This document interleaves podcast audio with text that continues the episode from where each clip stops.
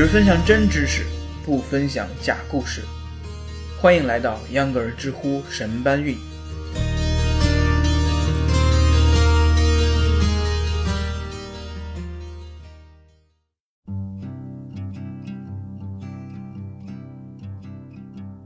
大家好，欢迎收听秧歌儿知乎神搬运，我是要讲节日起源，而且非要讲的和别人不一样的秧歌儿。上半年的最后一个假期就要到了，那就是端午节。跟上次清明节一样，咱们啊今天也说说端午节的一些起源知识。大家肯定都知道端午节起源的传说，有的说端午节是为了纪念屈原，有的则说是为了纪念伍子胥。这俩人殊途同归，都是忠义之士，因为他们啊端午节的主题就是忠孝了。这两个故事虽然是很好的给我们一个端午节的起源，但是我们好像也漏了一个重点，那就是为啥端午节叫端午呢？这俩字儿好像跟屈原和伍子胥没有多大的关系嘛。为了讲清端午这俩字儿，秧歌儿要开始扯远了，大家抓好扶手，现在马上开始。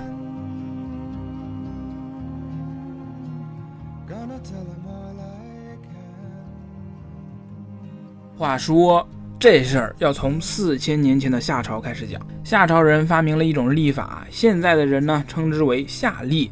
当时的夏朝人把我们如今认为的农历十一月当作正月，后来改朝换代，殷商把十二月当作正月，最后到了周朝才把如今的一月当作正月。后来到了秦朝、汉朝，又到了改正月的时候吗？没有。当时的人们并没有这么做，他们仍然认一月为正月，可又把夏历搬了出来，结合阴阳两历，做了套沿用至今的农历。秧歌为啥要扯这么远呢？别急，马上就要讲到重点了。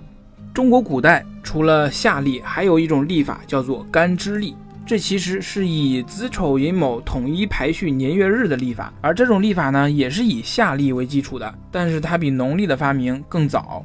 干支历沿用了夏朝把十一月当作正月的方法，称十一月为子月，而十二月呢为丑月，以此类推。也是巧了，如今的农历五月正好对上了五月，这里的五呢就是子丑寅卯辰巳午未里的那个五。讲到这儿，您应该明白了吧？端午节，端午的端是开端初始的意思，五月的第五天呢被称之为端午。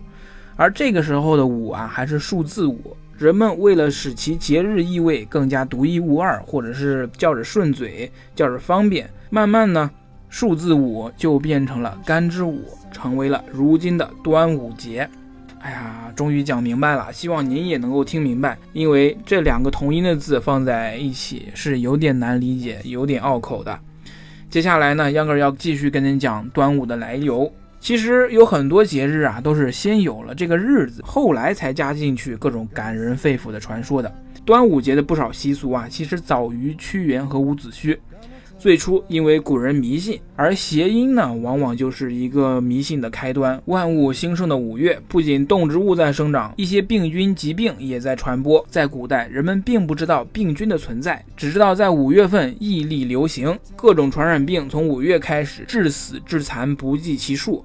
于是人们就想了：五月，五月不就是戊月吗？这里的“戊”是可恶的“戊”。五月初五，那就是戊上加戊。这个时候，古人认为必须做一些防范措施了。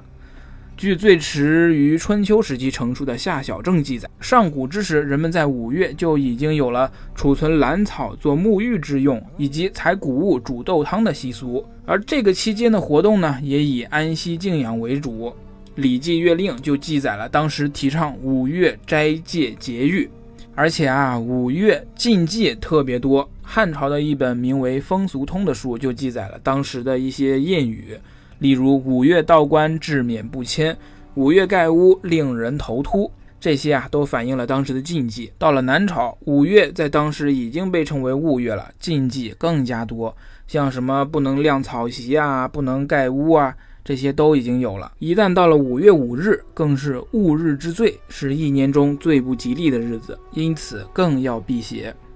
最后啊，要说端午跟屈原最大的关系，莫过于粽子了。最早把端午节和屈原联系起来的文字记载，就是有关粽子的前身的。在南朝吴军的《续齐协记》里面记载了屈原在五月初五投汨罗江自尽，楚人哀悼，就以竹筒储米投进水中祭屈原。唐代的《襄阳风俗记》也记载了当地人以竹叶和五色丝包粽子，是为了避免祭屈原的食物被龙吃掉。现在过端午，除了粽子呢，还有一个就是赛龙舟。最早的记载啊，也是在南朝，但是当时的人家古人说，东吴地区的端午竞渡是为了迎接已经被当时人们称之为河神的伍子胥，与屈原没有关系。以上啊，就是秧歌儿花了很长时间为大家硬学硬整理出来的端午节知识。知乎上基本没有靠谱的答案，于是我就自己在网上各种找、各种整理了。如果您觉得还挺有意思呢，欢迎分享到自己的社交网络。另外，微信搜索“秧歌儿同学”，秧歌儿是扭秧歌的秧歌。关注之后，您就可以在微信里收听秧歌儿的最新节目，并且每天收到一分钟的新鲜知识。非常感谢您的收听，我们下期节目见。上下班路上少刷微博护眼睛，多听知识长姿势。秧歌知乎神搬运是秧歌电台的知识分享栏目，工作日每天更新。目前您可以在喜马拉雅平台上搜索栏目名称“知乎神搬运”进行收听、订阅、分享和评论。同时，该栏目也在苹果 iTunes 播客里面上架，欢迎关注。